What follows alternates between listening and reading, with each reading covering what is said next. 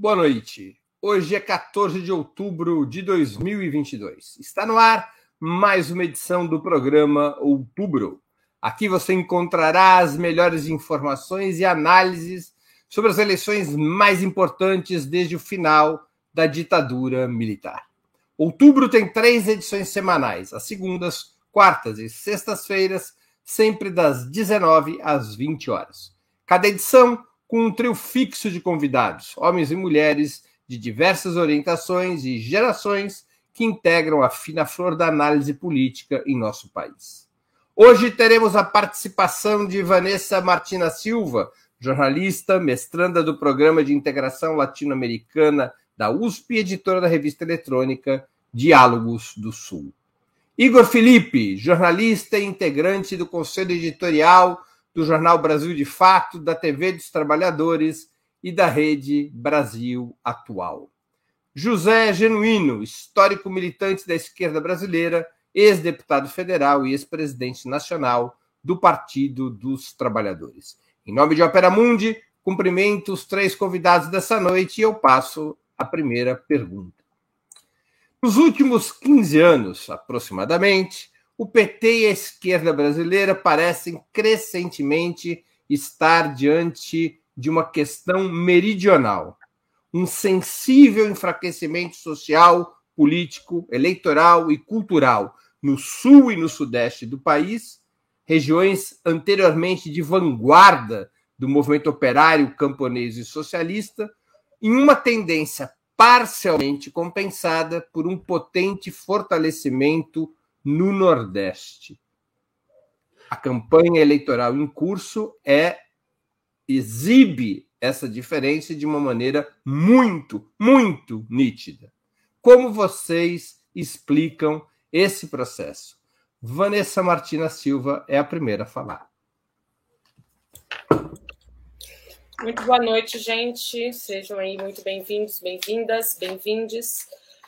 Bom, acho que é um tema aí para a gente se debruçar por muitos anos, né?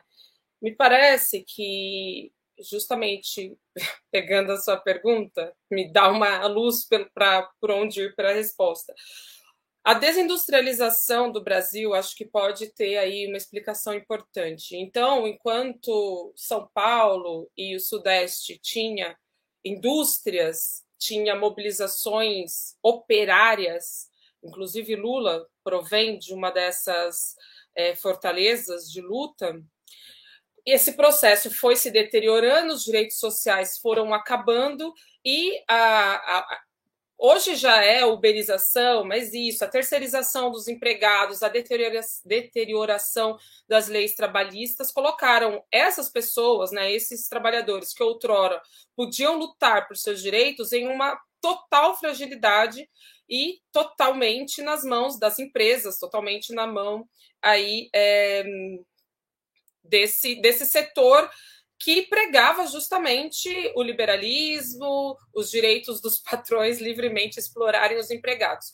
Em contraposição, o Nordeste me parece que ocorre um processo inverso, que é um processo de que sai de um total abandono e de políticas meramente assistencialistas, que é o que a gente viu nos anos 90, para uma política de empoderamento é, através dessa renda mínima garantida com o Bolsa Família. Então, essas pessoas passaram a ter dignidade, a se alimentarem, a fazer aí, criar pequenos negócios, pequenos empreendimentos. E a comparação me parece muito, muito hum, prática entre este partido mudou a nossa vida, nos empoderou de uma forma econômica, passamos a ter direitos políticos, sociais, e enquanto aqui no Sudeste, com essa liberalização extremada da classe trabalhadora, o que se vê é o contrário, né? Então as pessoas pensam que se que é melhor ter mais liberdade, ou seja, ter menos direitos e menos capital de, de argumentação com é, os exploradores da mão de obra. Muito bem, vamos passar a palavra agora para Igor Felipe. Boa noite, Breno. Boa noite, Genuíno. Boa noite, Vanessa e todos que estão nos acompanhando no, no Opera Mundi. Esse é um tema muito importante, Breno, porque ele aponta desafios tanto do ponto de vista da tática política da esquerda, como também tem implicações estratégicas, né?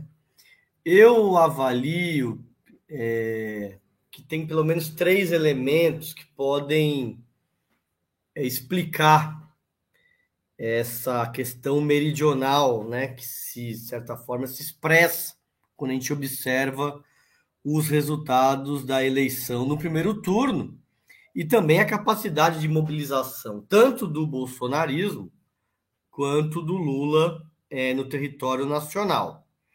Eu acho que um elemento que é importante, eu acho que tem relação com o que a Vanessa colocou. As mudanças do mundo do trabalho, especialmente nos locais de maior industrialização e renda, é, que tiveram como consequência o enfraquecimento do movimento sindical por conta das novas formas de relação é, de trabalho que foram se estabelecendo e que, de certa forma, se cristalizaram com a aprovação da reforma trabalhista, gerou um afastamento da esquerda nos principais centros urbanos mais, mais desenvolvidos, estados mais desenvolvidos, é, da base da classe trabalhadora.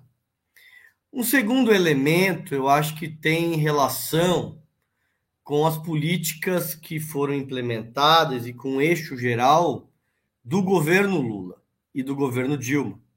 Então, é um governo em que foram feitas políticas muito arrojadas e amplas, no sentido de beneficiar as camadas mais pobres, especialmente como Bolsa Família, e também a valorização do próprio salário mínimo, é, que eu acho que tiveram uma consequência de que eh, se, se aproximou muito do fenômeno do Lula e da sua identidade desses setores mais pobres, né? Sem renda, sem trabalho. Isso teve um apelo muito, uma, uma capacidade muito mais ampla, especialmente no Nordeste do país, que é uma região com uma renda menor. É, então, acho que isso teve criou esse fenômeno, né, que o André Singer chama de lulismo, né?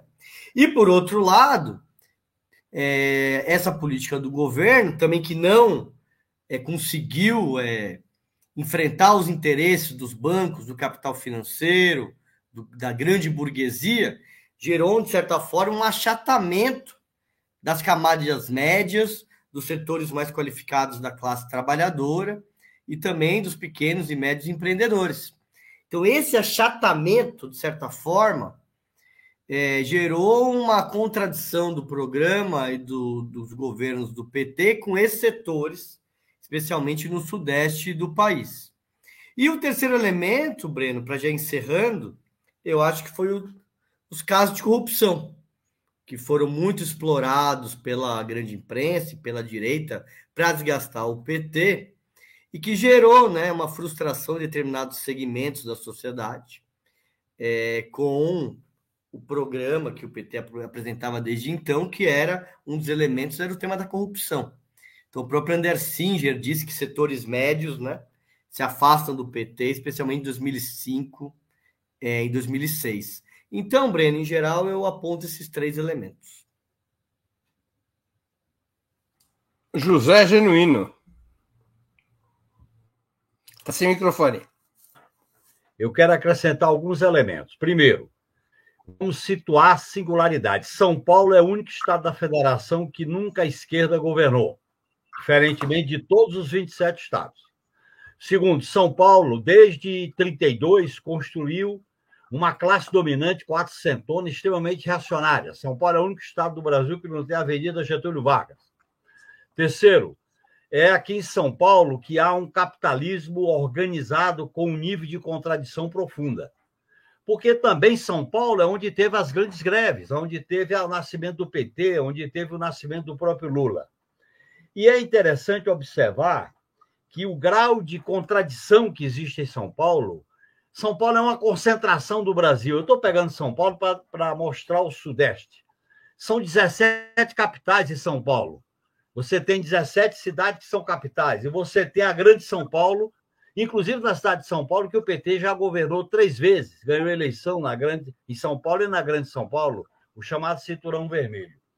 Acontece, no meu modo de entender, que o PT deveria ter elaborado uma estratégia mais ousada, de maior enfrentamento político, a estratégia que combinasse a luta política do projeto estratégico com a luta social, com a luta popular, com a luta de caráter mais classista, pelas contradições do Estado de São Paulo. Eu diria para vocês que, neste caso do Nordeste, Breno, na história do Brasil, você tem uma politização acentuada do Nordeste. Onde foi a resistência ao golpe de 64, Breno? Foi principalmente no Nordeste, aonde teve as grandes lutas populares pela independência, a conjuração baiana, Revolução Praieira, Revolução de 17, foi no Nordeste. Então, o Nordeste, como teve uma politização muito grande, diferentemente dos Sudeste, no caso do Rio de Janeiro e São Paulo. Rio de Janeiro tinha isso quando era a, a, a sede da capital. E o passado do Rio de Janeiro como capital não passou até hoje, é um passado recalcado.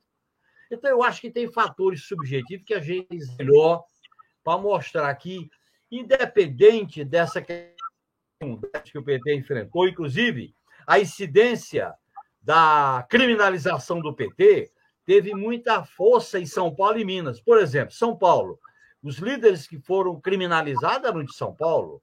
Minas Gerais, o líder principal era o prefeito e o governador de Belo Horizonte, prefeito e governador Pimentel. Então, é onde a disputa política é mais radical, é mais acentuada.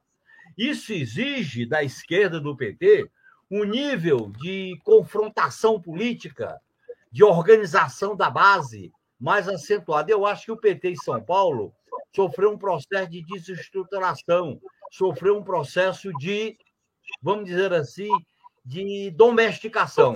E eu acho, Breno, para terminar, que São Paulo, por outro lado, foi a, e São Paulo, Minas e Rio, foi onde nós fizemos uma campanha muito descaracterizada, diferente do Nordeste. E quando você tem uma crise com esses elementos que os companheiros levantaram, você tem que ter tua identidade muito acentuada, muito forte, muito presente. Portanto, eu preferia ficar nesses fatores mais da superestrutura, das instituições, da luta de classe, do plano político, do que apenas uma análise sociológica. Muito bem, vamos à segunda pergunta. A Frente Ampla pró-Lula vive nesse momento uma, uma polêmica cromática, uma polêmica das cores desde que Simone Tebet, em termos pouco cerimoniosos, praticamente exigiu que o vermelho fosse retirado dos palanques e das ruas. Não há uma questão semi comunicacional, semiótica, como dizem os especialistas, de pouca importância. Aliás, em uma atividade nas ruas de Recife nesta sexta-feira, o senador petista Humberto Costa apareceu com uma camiseta verde e amarelo. Para além das paixões político-ideológicas, aceitar a demanda de Tebet traria benefícios ou malefícios à campanha de Lula? O primeiro a responder nessa rodada é Igor Felipe. Breno, eu acho essa discussão, na verdade, ela é grave do ponto de vista político, mas eu acho que é bastante engraçada, né? Porque se consolidou uma polarização no, na disputa eleitoral, no qual tem umas simbologias muito claras que expressam projetos políticos muito claros e que são aqueles que conseguem é, é carrear os interesses da maior parte da sociedade. Então, tem o sequestro do verde e amarelo, que nós temos que disputar pelo bolsonarismo, e tem o vermelho, das cores do PT e da esquerda. E, e as pessoas, os, os, quem votou no Lula e votou no Bolsonaro no primeiro turno, e que é, é, definiu essa disputa, sabe da, dos seus projetos, das suas cores, das suas identidades. Então, querer mudar isso agora é que nem você pedir para numa final de campeonato, Breno, para o corintiano sair de verde.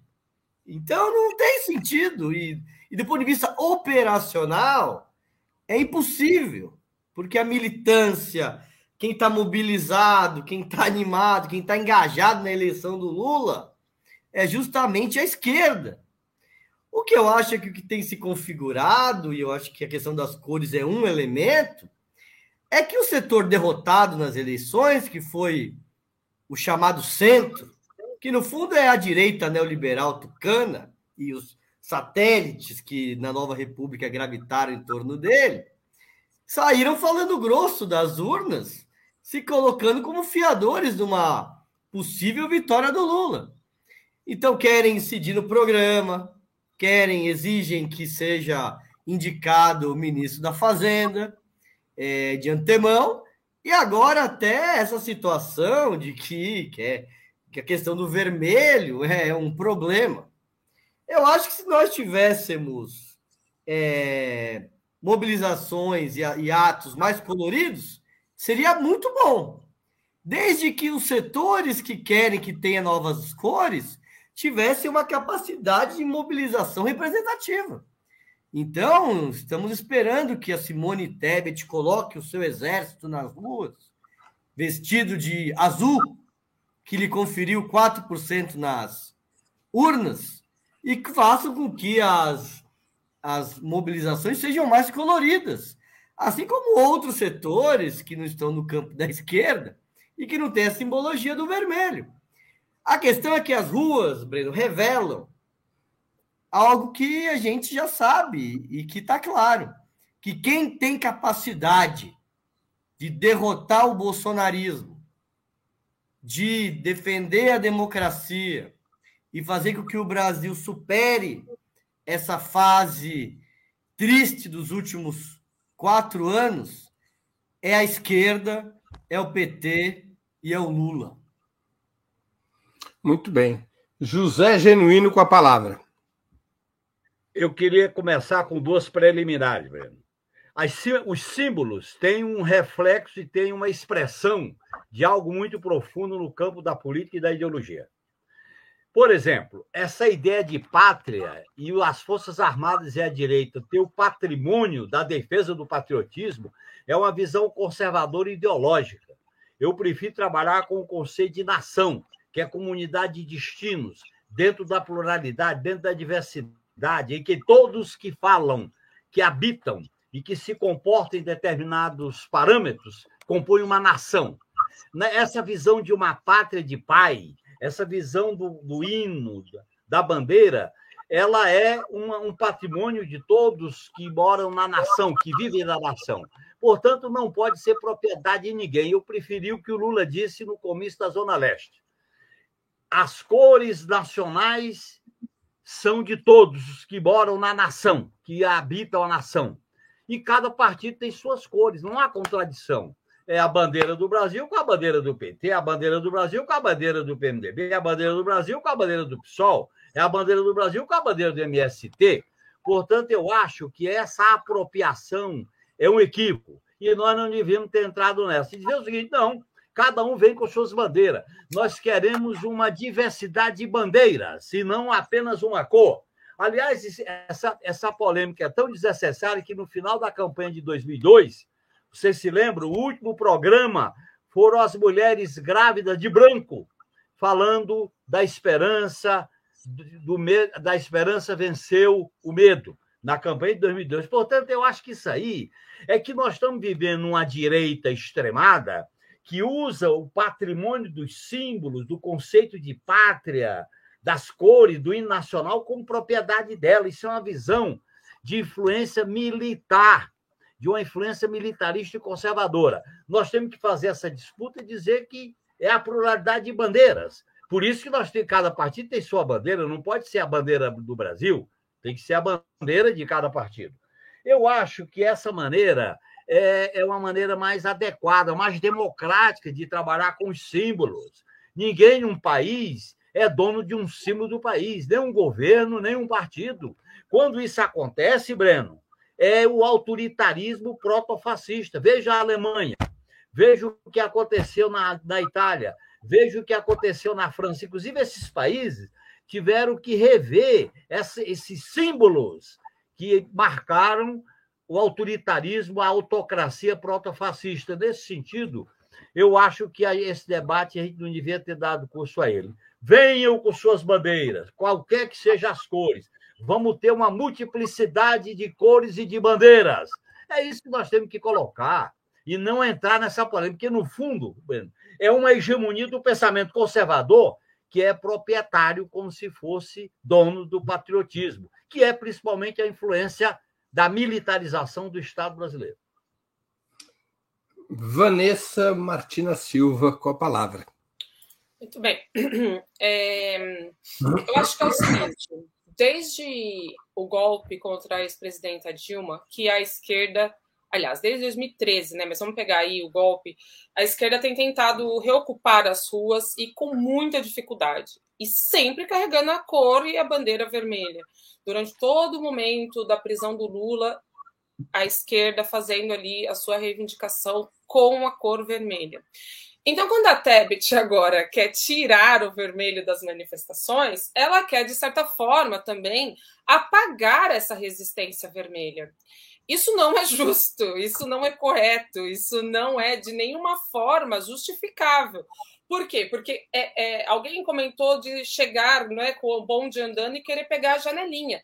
Tebet, como o Igor bem, bem falou, é, é, uma personagem que eu acho muito relevante agora no segundo turno, mas teve 4% dos votos. Nós não estamos falando de alguém que vai definitivamente resolver essa eleição. Então, os votos da Tebet são muito bem-vindos. Se essas pessoas querem ir às manifestações de branco, de amarelo, de verde, elas têm todo o direito de ir, serão muito bem acolhidas. É, amanhã tem uma manifestação em Jundiaí, ainda estou pensando, mas talvez eu vá de branco, porque tem a cara do presidente Lula na minha camiseta. Ok. Agora, você não pode querer, como foi a proposta, tirar o vermelho. Isso é inaceitável, porque é tirar a identidade de um movimento. E tem essa, esse esforço muito grande de querer digamos, domesticar o Lula, de querer é, entender que ele vai ter um governo, mas que esse governo vai ter que ser controlado pelo Centrão, controlado pelo MDB de novo, que o MDB tem que dar as rédeas, que eles vão indicar quem vai ser o ministro da Fazenda, quem vai controlar o Banco Central. Então, isso a gente, enquanto militância, enquanto movimento popular, enquanto é, o, part... o próprio partido organizado, não pode admitir isso. As pessoas não têm que baixar, abaixar sua bandeira, as pessoas não têm que tirar o vermelho os outros, como disse o Genuíno, se somem. O PSOL tem a cor amarela, o MDB, sei lá, se é azul, podem vir, tá tudo bem. Não existe uma massificação de vermelho, ninguém vai agredir quem tiver com outras cores. Agora, não venha nos pedir para baixar a bandeira, não venha nos pedir para tirar as nossas cores,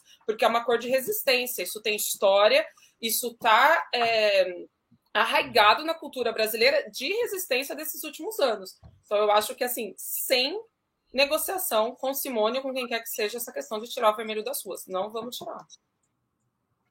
Eu, eu mesmo estou comprando umas camisetas vermelhas, porque durante a pandemia todas as minhas camisetas encolheram. Foi uma coisa impressionante. Nenhuma delas mais serve em mim. Então eu estou tendo que comprar novas. Aconteceu isso na pandemia com muita gente, as roupas encolheram de uma maneira acelerada. É, as pessoas ficaram. a roupa se encolheram ou você ficou mais gordinho? As máquinas de lavar deram problema. As máquinas de lavar tiveram problemas, Igor. Todas as roupas encolheram. Calças, camisetas. É uma coisa muito grave. Então eu já saí. Depois que a Simone Tebet propôs isso, eu já encomendei umas tantas camisas vermelhas para poder ir nas caminhadas e nos comícios. Vamos aqui agora à pergunta central do programa de hoje. Jair Bolsonaro enfrenta enormes obstáculos para ter chances reais contra Lula.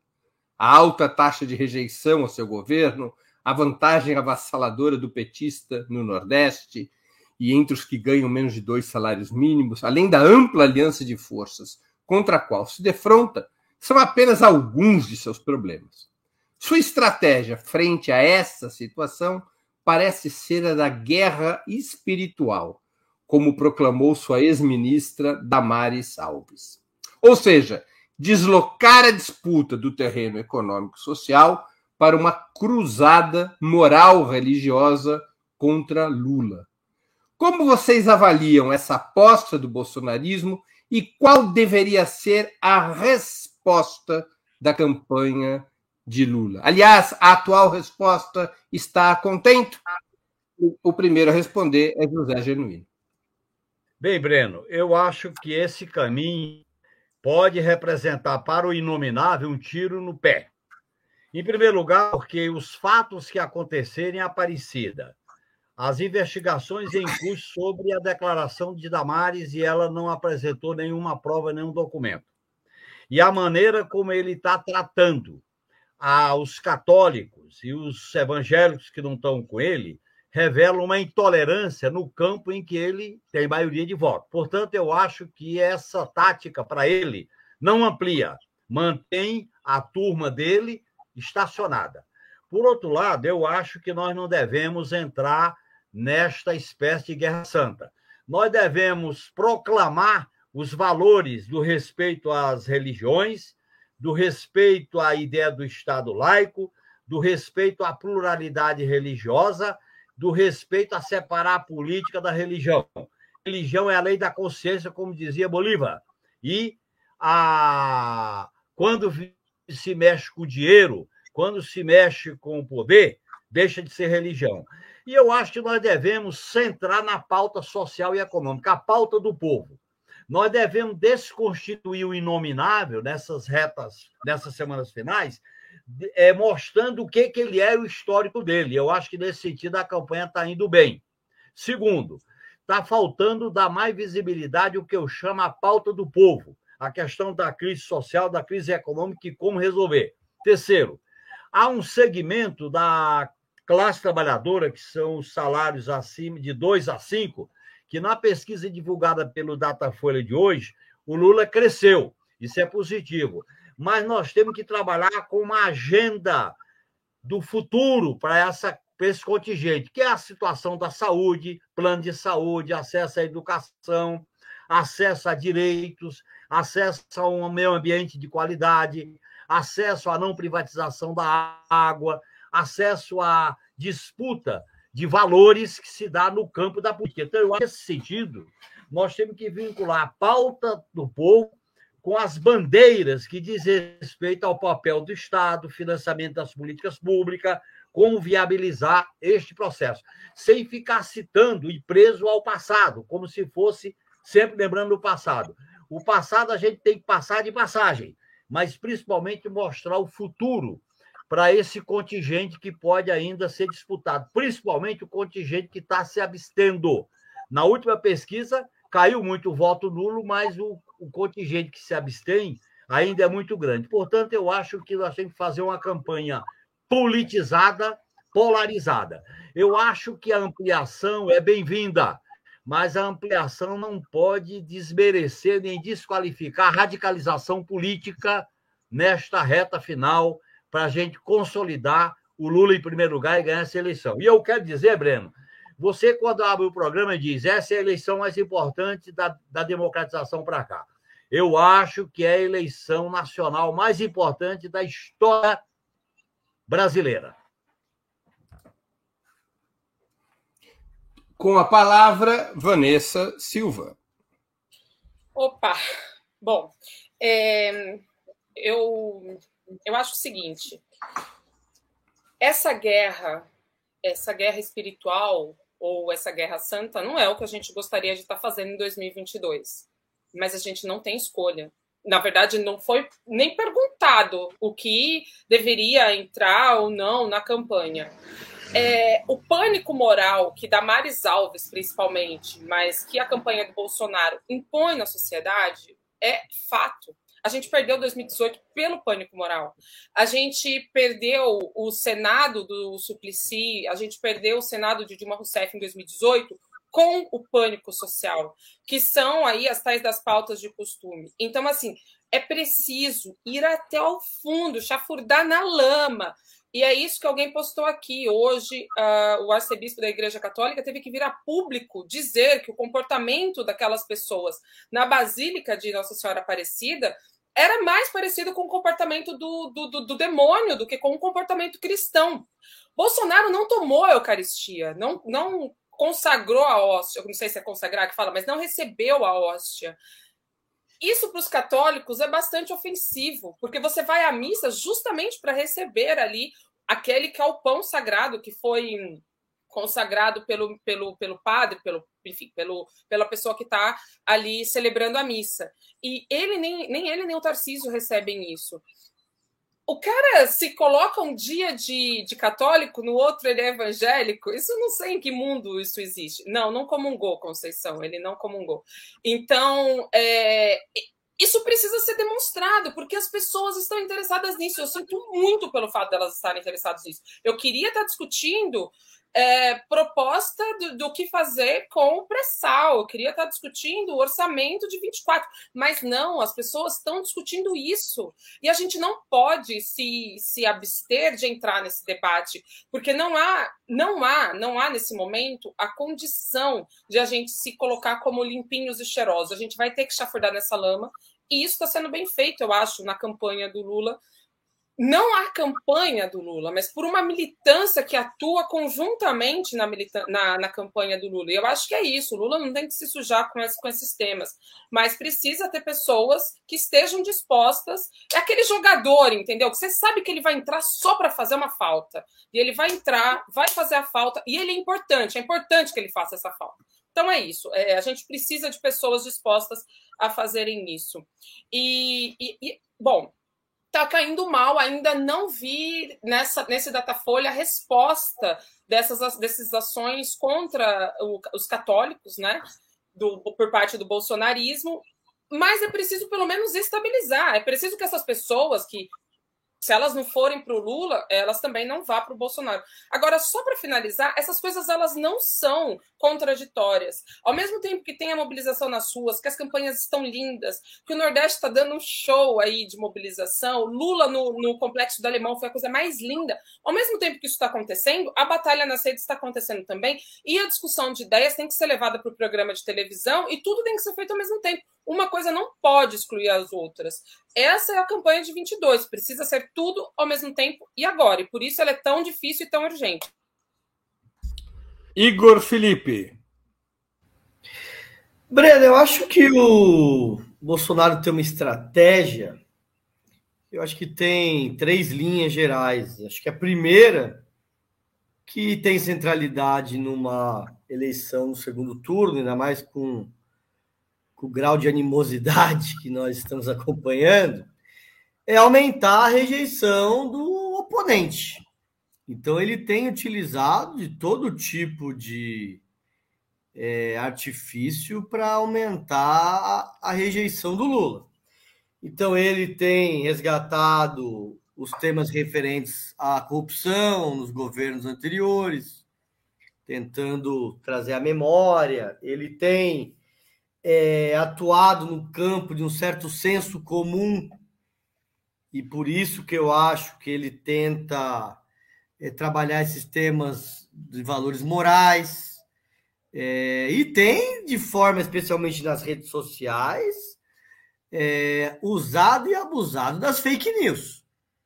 Então a gente viu, por exemplo, esse caso do complexo do Alemão, as diversas fake news relacionadas ao boné que o Lula estava usando, que tinha sigla CPX, que significa complexo, que eles estavam dizendo que era uma sigla relacionada ao crime organizado, e aí eles tentam associar com o tema do crime organizado. Isso retoma aquela fake news do dia da eleição, do apoio do Marcola tem relação também com a propaganda eleitoral que eles fizeram relacionado que o Lula teve mais votos nos presídios. Então eles estão trabalhando com determinados universos simbólicos que para tentar incidir no eleitorado. E um desses universos é essa Guerra Santa, né? Que é tanto relacionado a, ao satanismo, que também tá, tem uma certa relação com os temas como aborto, então, certo universo simbólico que eles tentam jogar para tentar aumentar a rejeição do Lula. A segunda linha da campanha do Bolsonaro, me parece, é diminuir a rejeição dele próprio. Então, é, a gente tem visto o Bolsonaro é, falando de forma mais calma, ele tem apresentado ideias, propostas, tem sido menos agressivo, mais simpático. Então, ele tem feito um esforço para diminuir é, a rejeição dele próprio, especialmente entre as mulheres, né? Que rejeitam essa forma agressiva, né? E a terceira linha da campanha dele é caçar voto a partir das alianças com governadores, deputados, senadores, prefeitos, vereadores, ou seja, com quem tem máquina. Então ele tem feito uma operação bruta para conseguir utilizar, de certa forma, a rede do orçamento secreto a seu favor, que é quem está operando nas bases, nas comunidades, nos bairros, para conseguir voto para ele. Eu acho que a campanha do Lula tem atuado bem em relação a essa situação. Acho que tem atuado no sentido de aumentar a rejeição do Bolsonaro, e daí tem dado um safanão aqui, outro ali, como essa propaganda é, no horário eleitoral sobre os, os assassinos que apoiam o Bolsonaro. Eu acho que tem também, o Lula tem que apresentar mais propostas, mais ideias, tem que fazer o debate de futuro para conseguir diminuir a própria rejeição e aumentar a intenção de voto. E por fim, tem que ir atrás das alianças com prefeitos, governadores, vereadores, para conseguir amarrar esse voto. A gente teve nessa semana um apoio importante é, do prefeito de, de Belfort Roxo, inclusive que depois realizou o ato lá do Vaguinho, que representa uma possibilidade de reverter a vantagem de votos do Bolsonaro no Rio de Janeiro. Então é isso, Breno. Muito bem. Já que foi citado, é, só para recordar, para registrar, é, a pesquisa da Datafolha foi divulgada às 6 horas dessa, quarta, dessa sexta-feira, um pouco antes do nosso programa começar. É um cenário de muita estabilidade. Os votos válidos, é, os votos totais, Lula continua com 49%, Bolsonaro segue com 44%, os brancos e nulos somam 5%, os indecisos 1%. Em termos de votos válidos, Lula estaria com 53% dos votos contra 47%, eh, por cento, com pequenas mudanças dentro dos grupos eleitorais. E uma informação importante: 93% do eleitorado já consolidou seu voto. A faixa de disputa eleitoral ela é muito pequena. Talvez isso seja bastante demonstrativo de que, apesar das duas campanhas estarem no máximo do seu empenho, da sua força, das suas energias, pouca coisa se move de lugar. Antes de continuarmos, eu vou aqui fazer um rápido intervalo comercial. Eu queria pedir a contribuição financeira de vocês para a Opera Mundi. Há seis formas de fazê-lo, como já é conhecido. A primeira é a assinatura solidária em nosso site, operamundi.com.br barra apoio. A segunda se tornando membro pagante de nosso canal no YouTube. A terceira e a quarta contribuindo agora mesmo com o Super Chat ou Super Sticker. A quinta é através da ferramenta Valeu, valeu demais quando assistirem aos nossos programas gravados. A sexta é através do Pix. Nossa chave no Pix é apoia.operamundi.com.br. Eu vou repetir. Nossa chave no Pix é apoia.operamundi.com.br.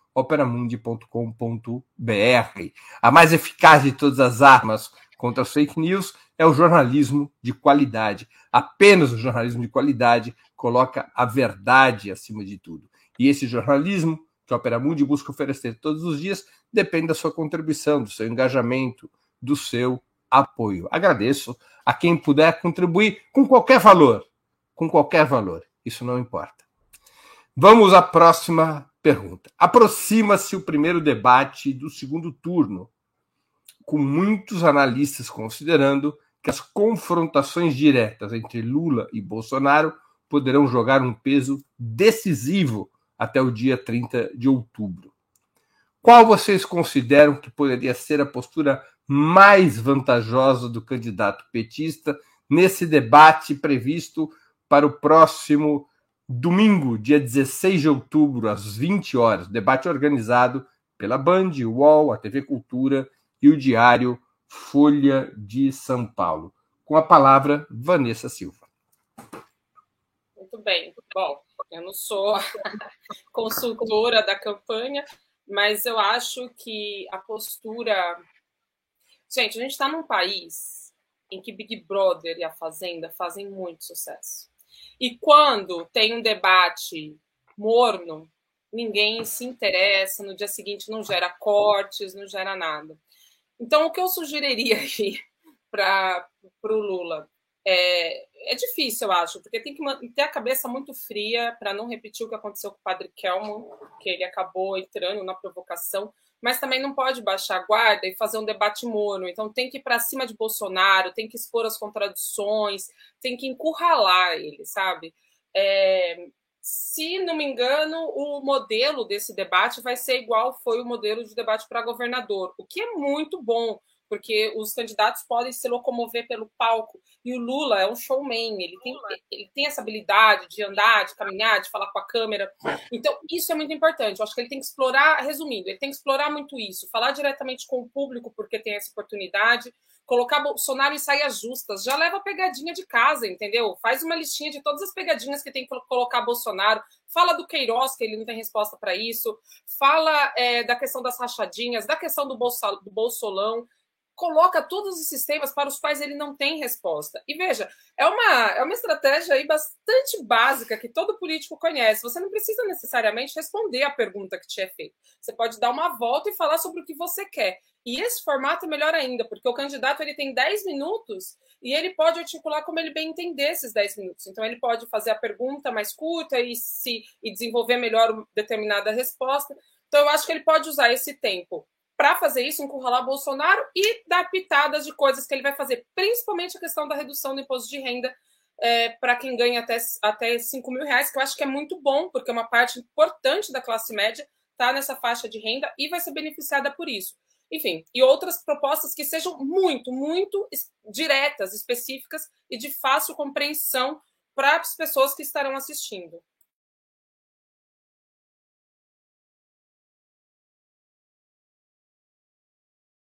Tô aprendendo, tô aprendendo. Não gosto de levar bronca.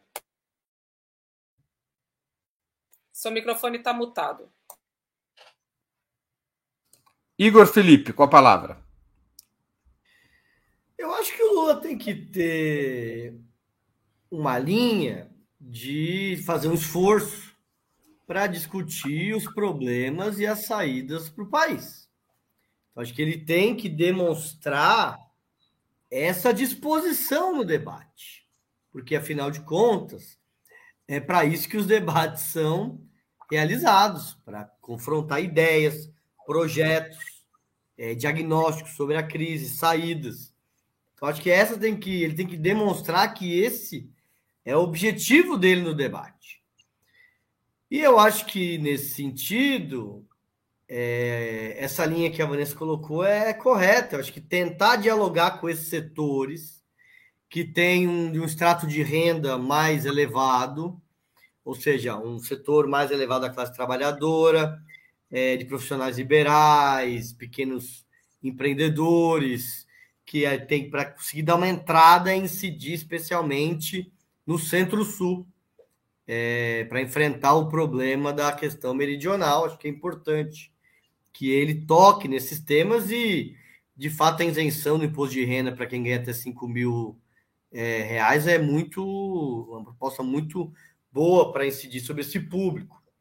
E apresentar propostas, debates, esmiuçar a crise profunda que nós estamos vivendo, a, atacar o governo Bolsonaro no mérito da postura dele na economia, da postura dele na saúde, dos retrocessos na educação, Acho que essa tem que ser a postura do Lula. Mas o Lula tem que estar preparado para quando, e nós conhecemos o Bolsonaro, vier, ele vier com baixo nível. Acusações, insinuações, ele tem que devolver na. Ele não pode ter uma postura passiva, como foi naquele primeiro debate na Bandeirantes. Ele tem que ter uma postura altiva, firme, como ele teve no, de, no debate na Globo. Bateu, então, levou. Bateu, levou. Então, se baixar o nível, tem que dar a porrada também. Até porque essa postura que qualquer pessoa que está assistindo espera de alguém que é agredido, acusado, xingado, é, como ele foi no debate é, da Globo. Claro que evitando cascas de banana, como foi aquela confusão com o padre Kelmo.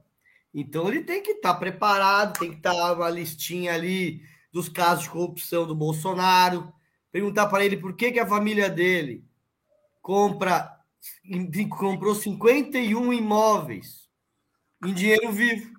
Perguntar para o público se alguém que assiste o debate ali já comprou algum imóvel com dinheiro vivo, ou se essa é uma prática comum, ou se isso é restrito a quem utiliza esse artifício para lavagem de dinheiro. Perguntar de outros temas relacionados à família do Bolsonaro. Acho que ele tem que estar preparado para todo tipo de é, casca de, de, banana. E por fim, Breno, sobre as questões polêmicas, ele tem que ser muito claro. Sobre temas relacionados à questão religiosa, ao aborto e outros temas, ele tem que ser claro. Ele não pode deixar margem de dúvida. Tem que apresentar a posição de forma clara e objetiva para que isso não seja utilizado posteriormente nas redes sociais, a partir de manipulações para prejudicar o Lula. José Genuíno com a palavra. Olha, Breno, em primeiro lugar, um debate como esse não é um debate entre dois adversários que vão polemizar. É um debate em que nós vamos enfrentar um adversário que aposta na destituição do adversário com conceito de inimigo, que tenta desumanizar o adversário e que tenta, no limite, pregar a sua destruição. Portanto, ele vai vir com essa lógica.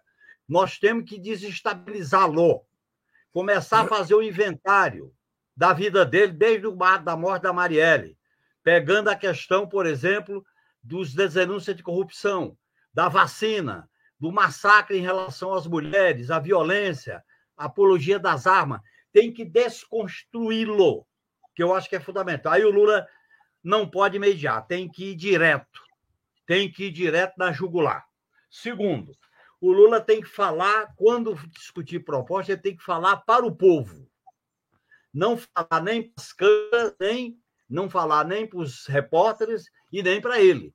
Tem que falar se dirigindo ao povo na hora que discutir as propostas, que eu acho que isso é importante. Terceiro, não levar provocação nem baixar a cabeça. Tem que responder olho no olho em relação às provocações, porque o inominável, ele quando ele fica estabilizado, eu conheço ele de muitos anos na Câmara, ele perde a cabeça. É fácil fazê-lo perder a cabeça. E eu acho que o Lula, com firmeza, com tranquilidade, com a sua história, com a sua experiência política, tem que ter uma postura altiva, uma postura firme de estadista para entrar de algo assim. Eu não vou perder meu tempo para discutir com o miliciano. Você quer trazer a milícia para São Paulo? E as homenagens que vocês fizeram aos milicianos que mataram a Marielle e o que está preso? Tem que ser nesse nível, porque nós vamos estar de político com civilização, de civilidade. Nós vamos estar diante de um político que trata nós como inimigo, nós defendemos que tratemos os adversários como adversário, e nós devemos, nesse debate, tratá-lo com esta visão. Portanto, eu acho que o Lula tende a sair muito bem.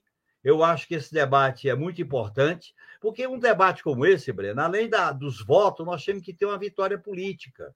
Porque o inominável, ele vai ser derrotado no voto, mas ele vai continuar com força política. Então, nós temos que focar nos votos e na deslegitimação política do que ele representa como as trevas, a barbárie, a morte, o preconceito. Nós temos que dizer que o que ele está querendo é a santa aliança do capital, da arma, do terço da prosperidade, do mercado, para comprometer o futuro do país. Aí tem que ser contundente para desconstruí-lo. Muito bem. Vamos à última pergunta da noite. A mais importante batalha subnacional desse segundo turno é a disputa entre Tarcísio de Freitas e Fernando Haddad pelo governo de São Paulo. Desde a redemocratização, É apenas a segunda vez que um candidato do PT consegue passar a segunda volta. A primeira foi em 2002, quando José Genuíno acabou derrotado por Geraldo Alckmin. Como vocês avaliam o atual confronto, a atual situação do confronto paulista? Igor Felipe com a palavra. Ô, ô Breno, eu queria pedir ao Igor que eu falasse logo e vou sair porque eu tenho uma live às 8 horas. Perfeitamente. Possível? Genuíno com a palavra. Bem, eu acho que o Haddad tem condições de ganhar essa eleição e o debate que ele participou, ele foi muito bem. Ganhar uma eleição com isso, primeiro nós temos que mostrar que o Tarcísio ele entrou em São Paulo na garupa da moto do Inominável e traz das motos a milícia que vai governar São Paulo junto com o PCC, mudando a política de segurança pública, privatizando a Sabesp, privatizando as universidades, os institutos de pesquisa, tem que ser contundente no sentido do que ele representa. Ele é o inominável aqui. Ele não tem histórico, não tem perfil para representar isso. Eu acho que a eleição de São Paulo é uma eleição nacionalizada, já está nacionalizada e é bom que continue assim. Eu, eu acho que o Haddad pode se sair bem nessa eleição, nessa marcha que foi o último debate da Bandeirantes o, o Estado de São Paulo, com o que ele tem, com o que ele possui, com o que ele tem estruturado, não pode cair na mão de um candidato aventureiro. Nós temos que chamar o Tarcísio de aventureiro, que entra aqui na garupa da moto do inominável e traz na bagagem a visão miliciana de como tratar a segurança pública. Eu acho que nós temos que fazer um balanço da gestão tucana em São Paulo, principalmente na gestão Dória e Rodrigo Garcia para mostrar com quem está com o Tarcísio. Eu acho que essa é uma campanha que vai ser radicalizada nessa reta final. Eu estou participando da campanha, sinto que o Haddad está crescendo. Amanhã eu vou estar, inclusive, aqui no Butantã e também na Paulista à tarde. Eu acho que a Marcha pela Educação amanhã tem um significado muito grande para os rumos da cidade de São Paulo. Eu vou me despedir, Breno, porque eu vou entrar numa reunião agora às 8 horas, tá bom? Muito obrigado, peço tá desculpas. Obrigado, Genuíno, por sua participação. E eu passo a palavra para Igor Felipe. Breno, acho que a disputa em São Paulo é sempre muito dura, né? É a segunda vez que, que a esquerda vai para um segundo turno. É, e nesse período todo, a esquerda nunca governou o estado de São Paulo.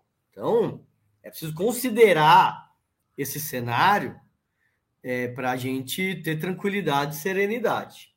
Segundo, me parece que essa eleição ela tem o um melhor cenário para uma vitória da esquerda com Fernando Haddad do que todas as outras eleições. Tanto pela divisão da direita, quanto também é, pela força que ganha a campanha do Lula e que isso acaba também arrastando o Haddad e da rejeição que tem é o Bolsonaro em São Paulo. Então acho que as condições são nesse sentido são favoráveis. É possível ganhar, é possível. Acho que a, a campanha tem condições de, de reverter a vantagem que o Tarcísio teve no primeiro turno.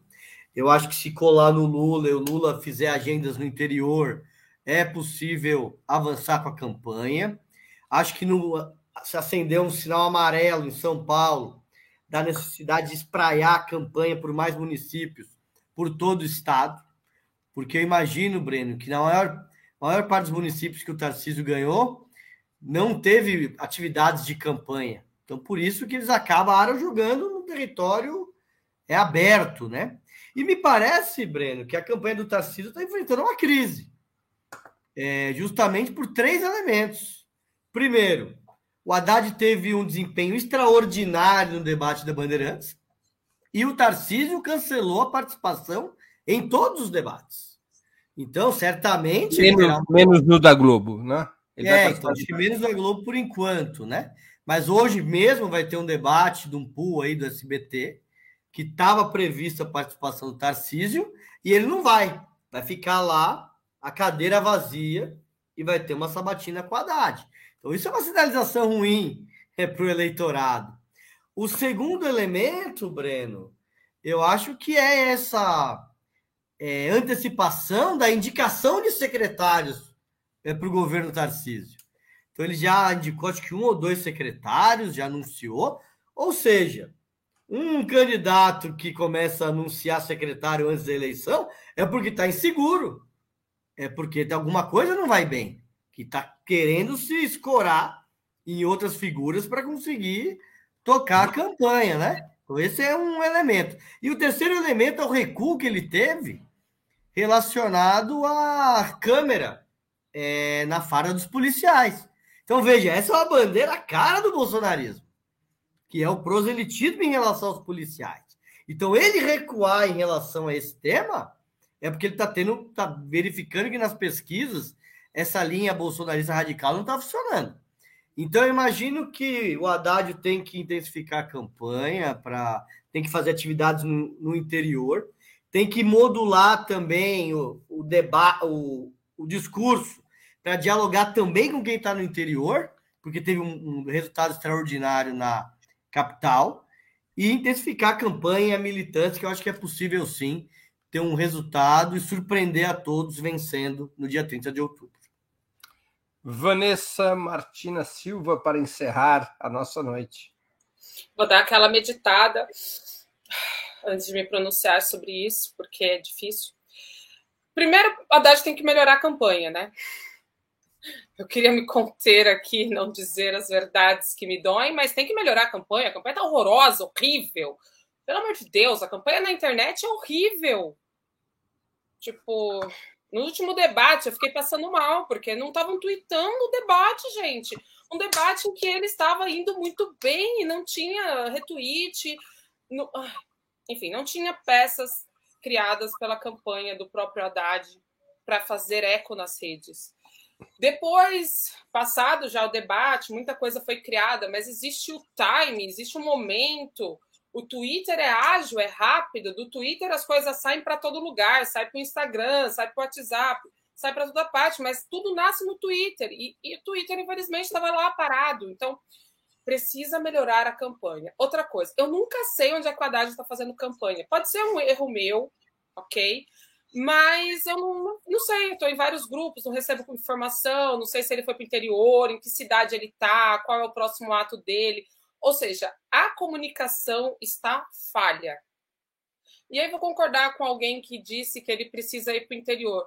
É, precisa se sujar, precisa ir para o interior, precisa meter o pé no barro, precisa ir entender o que acontece nos grotões, como dizem aí, na grande matão. Precisa saber o que está acontecendo, porque aqui, como eu disse, Jundiaí, né? E tem um conterrâneo meu aqui assistindo aqui no chat é, em Jundiaí, a cidade é muito bolsonarista e sempre vota na direita, etc. Só que, cara, já foi eleito aqui um, pre um prefeito do PCdoB. Nós demos, nós demos menos votos dessa vez para o Bolsonaro do que deu em 2018. O Haddad teve uma votação melhor, Lula também. Então, assim, há margem, há espaço, mas o que falta é ação, desde o meu ponto de vista. Ação nas redes e ação é, também de rua, também ação prática. Então, ao contrário do que eu acho da campanha do presidente Lula, que eu acho que está indo bem nas redes, que tem aí um. Que conseguiu chegar e criar grupos e tal, pode melhorar, mas está num caminho certo. A do Haddad eu avalio que está completamente errônea, porque, enfim, se eu não estou sabendo dos atos que estão acontecendo, imagine o cidadão comum que não está todo dia envolvido na política. Amanhã vai ter ato aqui em Jundiaí, às 9 horas, ali na Câmara Municipal. Quem for aí da região e quiser participar, seja muito bem-vindo. Mas, enfim, estou comunicando aqui, mas é isso, ninguém fica sabendo das coisas que estão acontecendo da campanha do Haddad. Bote Márcio França, bote a esposa do Márcio França, que é a vice, para fazer campanha também, gente. Lula, e aí eu vou discordar, eu não acho que Lula tem que se colar em Haddad, porque eu acho que o Lula tem que ir para outros lugares e não só no interior de São Paulo. Porque o interior de São Paulo é imenso, não adianta ir Lula para Franca e achar que está indo para o interior de São Paulo. O interior de São Paulo é muita coisa. Então, assim, a Haddad tem que suar mais a camisa, tem que fazer mais atos, tem que fazer ato com o povo, tem que, enfim, ser visto, ser lembrado, né? É isso que eu acho. Muito bem. Chegamos ao final de mais uma edição do programa Outubro. Eu conversei hoje com a Vanessa Martins Silva, José Genuíno e Igor Felipe. Temos novo encontro marcado com os nossos convidados das sextas-feiras, no próximo dia 21 de outubro. Antes disso, voltaremos a nos ver nos programas Outubro de segunda, dia 17 de outubro, e de quarta, dia 19, sempre às 19 horas. Eu agradeço aos convidados e à audiência, especialmente aqueles e aquelas que contribuíram financeiramente com o site de Opera Mundi ou com o nosso canal no YouTube. Muito obrigado, boa noite, bom final de semana e boa sorte. Tchau, tchau.